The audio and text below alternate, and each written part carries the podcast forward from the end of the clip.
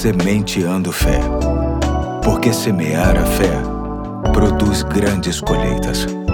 Olá, hoje é terça-feira, dia 21 de fevereiro de 2023. Aqui é o pastor Eduardo e hoje quero começar com você uma nova série de reflexões com base no tema É assim que Deus é. E a ideia é te apresentar alguns atributos de Deus, ou seja, características do Senhor, a fim de conhecermos um pouco mais o nosso Deus e termos nossa fé mais fortalecida nele. Afinal, adoramos e servimos a um Deus maravilhoso, com qualidades excepcionais, que sempre hão de servir de referência positiva para a nossa caminhada nesta terra. Quero começar lendo o texto do Salmo 102, versos 25 e 28, que diz assim: no princípio firmaste os fundamentos da terra, e os céus são as obras das tuas mãos. Eles perecerão, mas tu permanecerás. Envelhecerão como vestimentas, como roupas, tu os trocarás e serão jogados fora. Mas tu permaneces o mesmo, e os teus dias jamais terão fim. Os filhos dos teus servos terão uma habitação, os seus descendentes serão estabelecidos na tua presença. Quero começar falando da eternidade de Deus.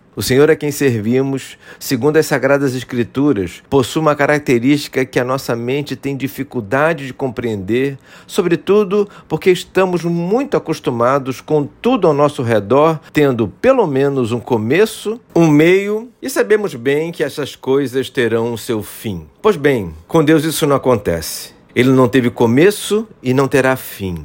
Antes de tudo, ele já existia e vai permanecer após tudo, absolutamente tudo terminar.